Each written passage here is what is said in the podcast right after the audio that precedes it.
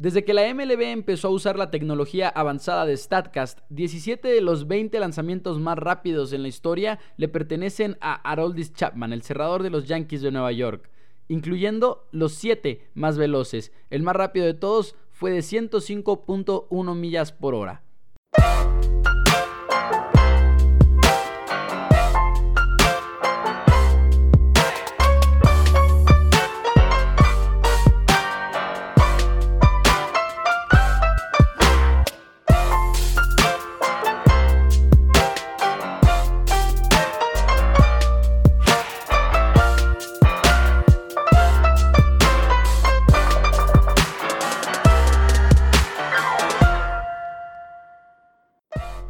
Bienvenidos a Home Runs y Touchdowns. Mi nombre es Mauricio Rodríguez. Es una muy, muy buena semana. ¿Por qué? Porque es la última semana en la que no tenemos béisbol en nuestras vidas. Así es, la próxima semana, el jueves, vamos a estar todos contentos porque va a haber béisbol de vuelta. De hecho, la próxima semana vamos a estar hablando muchísimo de la MLB. El día de hoy vamos a hablar de ganadores y perdedores durante esta pandemia del COVID-19. Le vamos a dar obviamente un toque deportivo como todo en este programa y vamos a ir identificando ciertos deportes, ciertas ligas, incluso atletas por ahí que me pusieron en mis redes sociales en Twitter arroba MauNFL y vamos a ir explicando por qué creemos que son ya sea ganadores, ya sea perdedores Espero que estén teniendo una buena semana, espero que estén con todo el ánimo en medio de esta pandemia, que a veces es difícil, pero ánimo, ya mero regresa el béisbol, ya mero regresa el básquetbol, estamos disfrutando fútbol, soccer ahorita en nuestras pantallas, estamos viendo también peleas de artes marciales mixtas,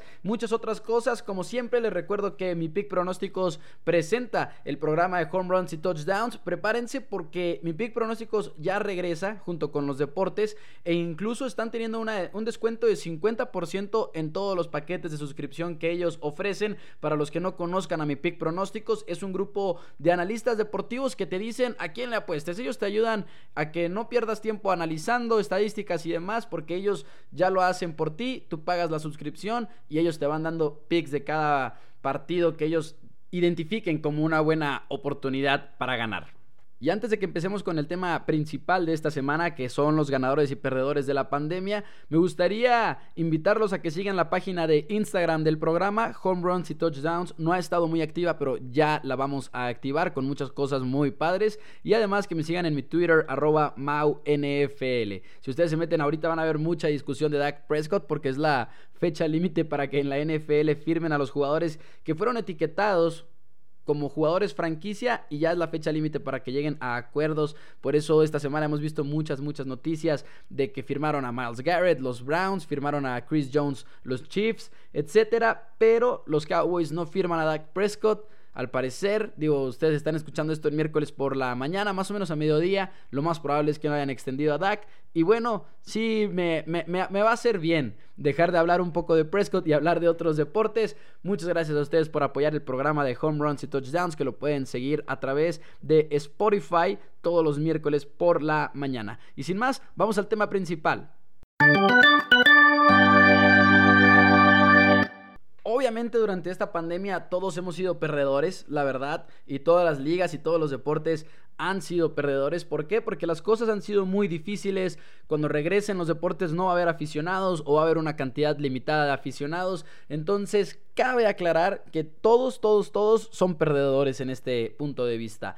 Sin embargo, sí ha habido ciertos deportes y ciertas ligas que han brillado un poco en medio de todas estas adversidades y creo que es justo reconocérselos. Y por eso puse una lista de ganadores, puse una lista de perdedores. No es una lista muy larga porque también le quise dar, eh, pregunté en Twitter qué opinaban y me dieron respuestas muy interesantes y voy a leer algunas de ellas. Pero primero que nada me gustaría empezar por los perdedores para que vayamos pasando a una nota más positiva cada vez. Los perdedores MLB. De entrada creo que el béisbol sí se vio muy, muy, muy mal. En una época en la que pudieron haber brillado y pudieron haber regresado incluso un poco antes de lo que en realidad van a regresar, creo que perdieron. ¿Por qué? Porque se tardan mucho en poder volver a los diamantes, en poder volver a los estadios.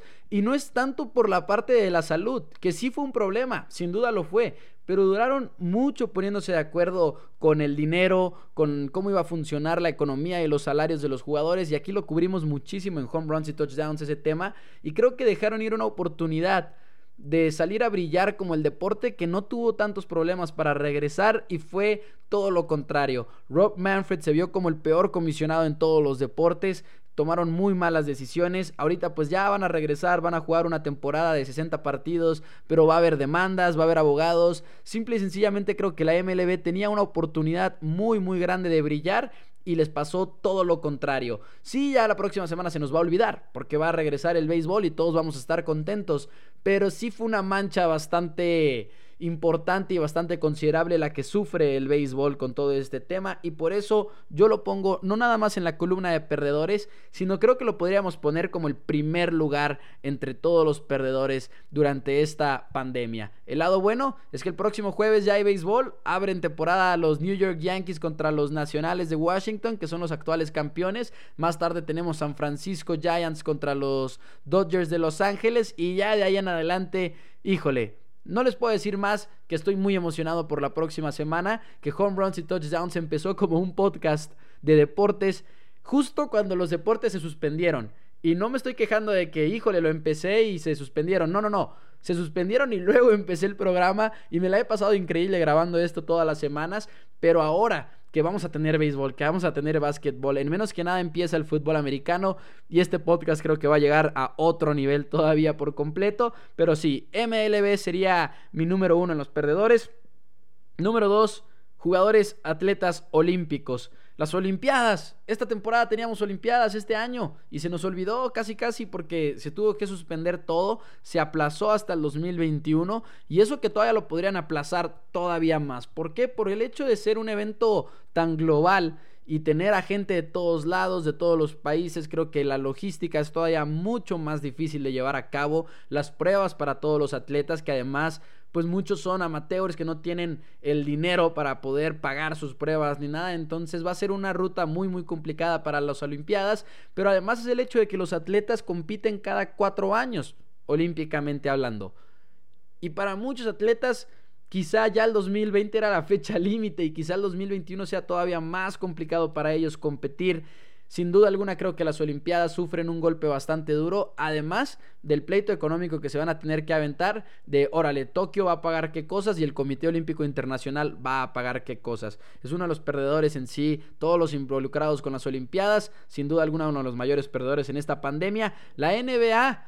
La NBA también regresa, pero híjole, con muchos pleitos e incluso en algún punto que pónganle que no tuvieron tantos pleitos económicos, pero hubo un punto en el que varios jugadores, incluyendo líderes como lo son Kyrie Irving, Dwight Howard y otros jugadores importantes, que estaban amenazando con no jugar y no nada más por la parte de la pandemia del COVID-19, sino por la parte de las injusticias sociales en Estados Unidos. Ellos regresan, pero en general hay otros perdedores dentro del equipo y esto me llama mucho la atención porque en Twitter por ahí teníamos, eh, se me olvidan los, los arrobas, pero por ahí Pollo, Pollo Ramírez, si no me equivoco, decía que los Lakers eran ganadores y que LeBron James era un ganador.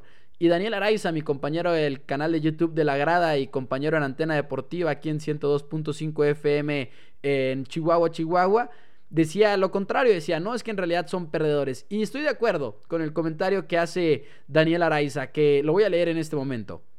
Dice, no solo porque perdieron jugadores claves gracias a la pandemia, sino porque estaban jugando a un nivel altísimo, el mejor de la liga por mucho, y con esta situación veo imposible que jueguen a ese nivel. Y sin duda alguna creo que para los Lakers esa es la preocupación, ¿no? Incluso con LeBron regresando y todo lo que ustedes quieran, vamos a ver a un equipo de los Lakers que traía, no va a traer el mismo ritmo que traían cuando se suspende la temporada, sin duda alguna lo ponemos en la categoría de perdedores.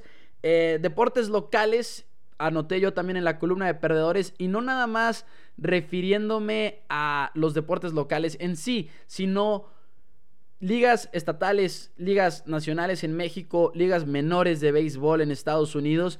Todos ellos, todos esos deportes que dependen económicamente de que los aficionados asistan al estadio.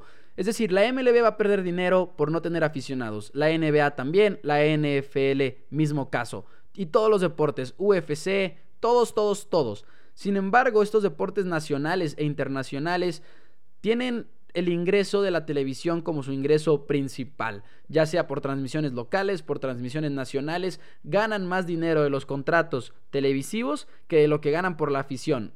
En la mayoría de los casos, y quizá en el béisbol es un poco al revés, pero en la mayoría de los casos así es.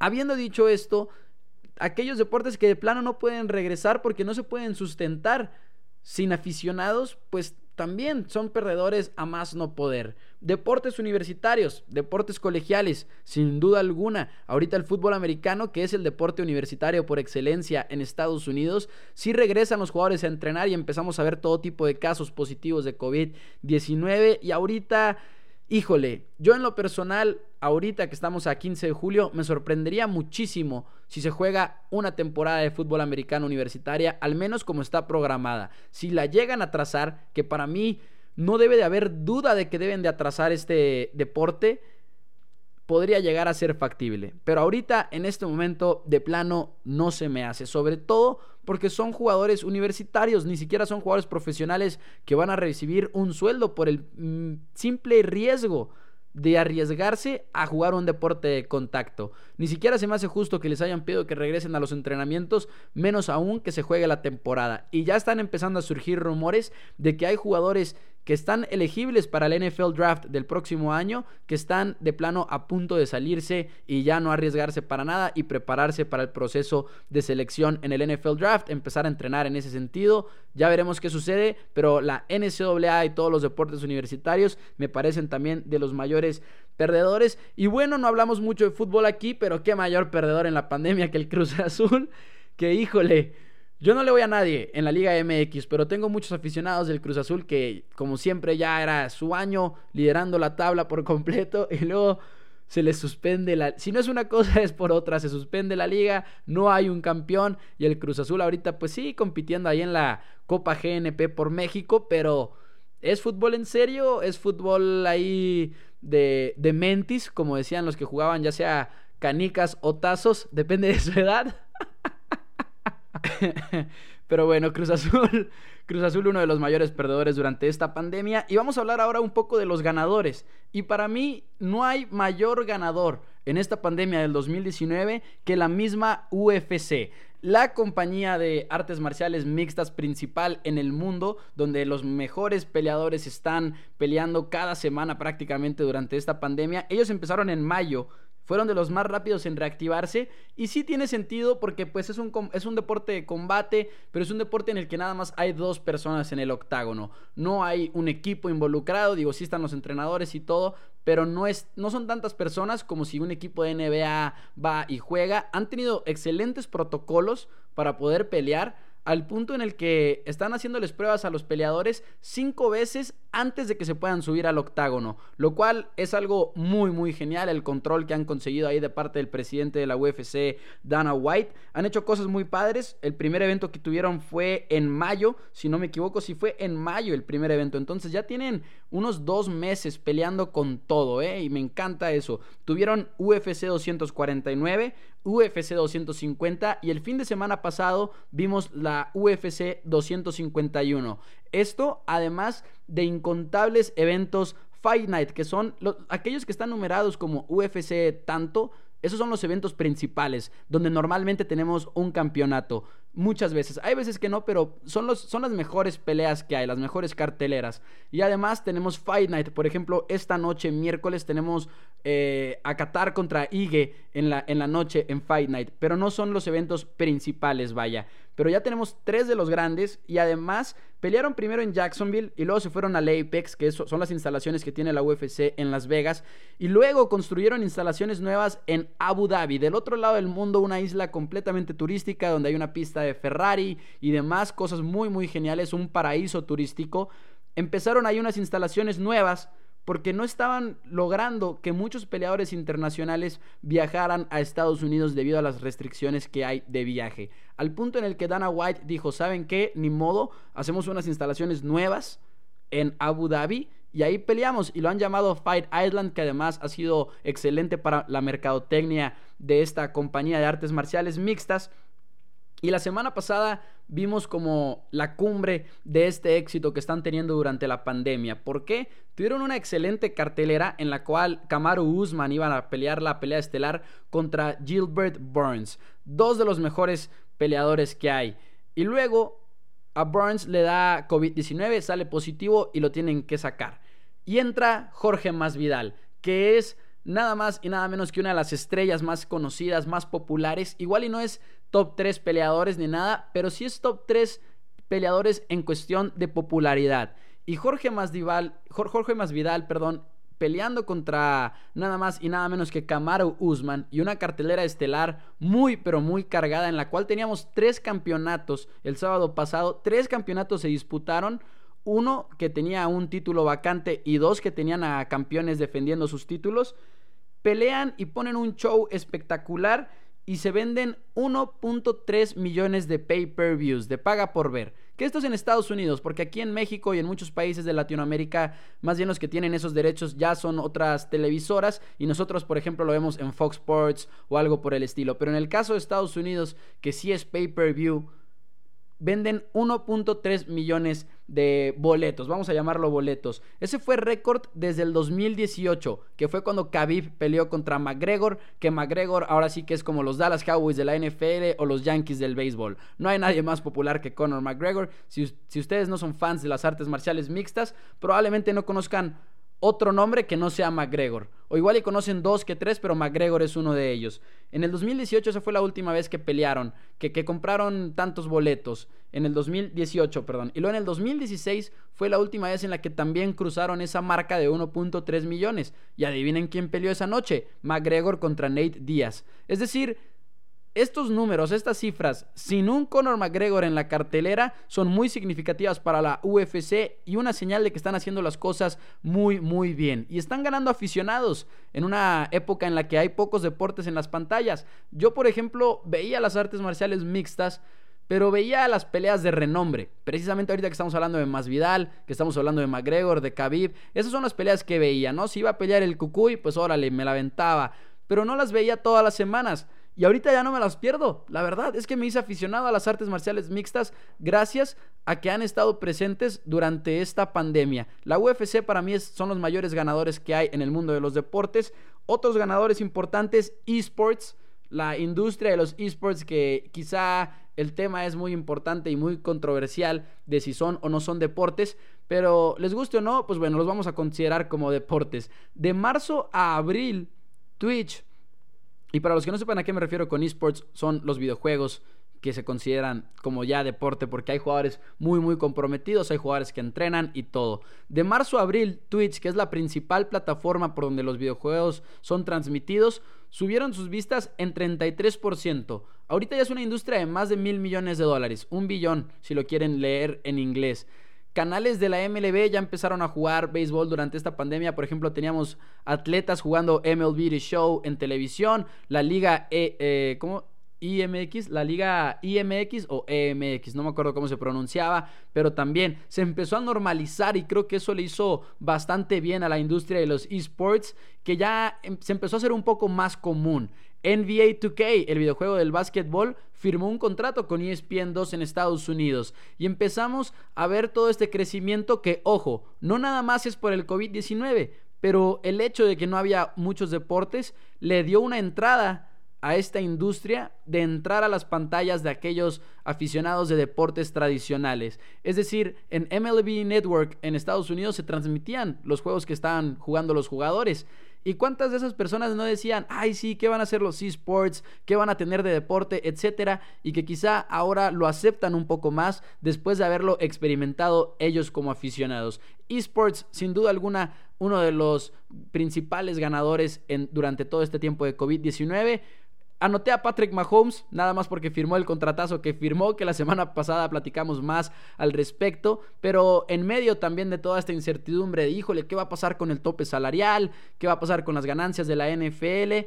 A él no le importó, firmó una extensión de 10 años histórica con un valor máximo de 503 millones de dólares. Entonces Patrick Mahomes sin duda alguna lo ponemos en los ganadores. Y quería yo poner también a la NHL, la liga de hockey. Me encanta lo que hizo la liga de hockey. ¿Por qué? porque fíjense todo lo que hemos platicado del béisbol, lo que hemos platicado del básquetbol, lo que vamos a platicar del fútbol americano, porque también se viene un pleito económico por ahí y ya escuchamos varias cosas un tanto feas. Y de la NHL no escuchamos nada. E hicieron un excelente trabajo, primero que nada, extendiendo su acuerdo colectivo de trabajo entre dueños y jugadores. Lo extendieron cuatro años. Y le pusieron todo tipo de protocolos para protegerse de esta pandemia del COVID-19 cuidando los intereses de los dueños y de los jugadores. Es decir, es un acuerdo de trabajo que está blindado prácticamente de la pandemia. Y lo hicieron sin pleitos por medio de los medios, vaya de la prensa. No hubo acusaciones de parte de los jugadores en contra de los dueños. No, todo lo hicieron a puerta cerrada.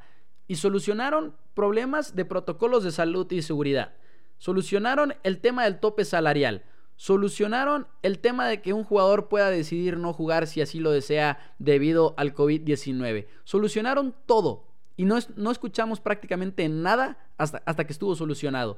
Y sí, ahorita estamos en una era en la que las redes sociales nos permiten estar actualizados a todo momento, nos permiten saber cada uno de los detalles y eso es bastante genial. Pero al mismo tiempo los dueños o los jugadores se aprovechan de los medios para sacar información y negociar, entre comillas, públicamente, usando la, la, opinión del público a su favor y demás. Y la NHL no cayó en nada de eso. Y eso me encantó y por eso los tenemos que poner como uno de los ganadores. La MLS no supe dónde ponerlos porque también regresaron, pero pues ya tenemos por lo menos a Nashville y al FC Dallas que que salen del torneo debido a contagios. Entonces no los pondría exactamente como un ganador, pero por ahí están en medio porque lograron regresar también en una burbuja, lo cual es muy bueno para, para este tema. Y ahorita ya están disputando su torneo. Y bueno, ahora que ya les di yo mis principales ganadores y perdedores, vamos a leer uno de los comentarios que hicieron a través de arroba NFL cuando les hice esta misma pregunta. Muchos comentarios, por cierto, que concordaron con otros de los que ya di yo ahorita en el programa. Voy a mencionar a aquellos que, que, dijeron cosas algo diferentes, primero que nada. Abdul, por ejemplo, dice, perdedores las marcas deportivas y los equipos al no mover lana y las televisoras que pagaron contratos millonarios y no hay contenido que transmitir. Ese es un pleito también bastante amplio. René Enríquez dice, los perdedores somos los espectadores. Efectivamente. Eh, dicen por ahí también la Liga Mexicana de Béisbol, que creo que entra en lo que platicábamos ahorita de las ligas locales, 100% de acuerdo. Los Pelicans ganadores, dice Manuel Méndez, y que también podemos agregar a Kansas University Basketball en la universidad, en la lista de perdedores. Sí, también se canceló March Madness, se canceló la locura de marzo, que es el torneo más lucrativo para la NCAA. Y eso es algo que a mí siempre me sorprende porque siempre es el fútbol americano como el deporte por excelencia. Pero cuando hablamos de la postemporada en específico, March Madness está en otro nivel. Para los que no sepan qué es March Madness, es el torneo de postemporada en el cual entran 64 equipos de universidad y son partidos de, o sea, una eliminación. Un juego por serie, no, no son series ni nada, sino son encuentros de nada más un juego y van eliminándolos hacia el que vaya perdiendo. Entonces se le dice madness porque es una locura en las que a veces el sesenta y tantos le gana al número cuatro y se, empieza a hacer una locura en los brackets, nadie nunca latina. Eh, decía por ahí... Todos de alguna manera, dice Elsa Méndez, desde el ámbito económico hasta el físico y preparación y por supuesto los aficionados. Mientras un estadio, alberca deportivo, etcétera, esté cerrado, hay pérdidas por lo que indica cada uno. Y sí, 100%, no hay duda de eso. Ganadores, dice Giovanni, los Astros de Houston y en cierta parte la MLB que perdió mucha credibilidad y con esto se olvida lo que pasó. Estoy de acuerdo con los Astros de que se nos va a olvidar, pero la MLB, como dije, yo lo puse como uno de los perdedores principales y él fue precisamente el que dijo perdedores casi todos, pero me enfocaría en deportistas olímpicos y fue hasta que leí ese tweet, de hecho, que a mí me cayó el 20 de que no había anotado yo a los atletas olímpicos y en sí todas las olimpiadas que, híjole, es una situación muy muy específica y muy diferente a la que sufren todas las demás ligas deportivas. Amigos, espero que hayan disfrutado mucho el día de hoy home runs y touchdowns. Ya saben, como siempre, presentado por mi pick pronósticos. Me pueden seguir en Instagram, home runs y touchdowns. Y me pueden seguir en Twitter, arroba MauNFL. La próxima semana vamos a estar de fiesta porque la próxima semana empieza la MLB el 23 de julio. Nomás me emociono de pensar en eso. Nos vemos el próximo miércoles. Muchas gracias por escucharme. Suscríbanse al podcast por medio de Spotify y nos vemos la próxima semana. Muchísimas gracias.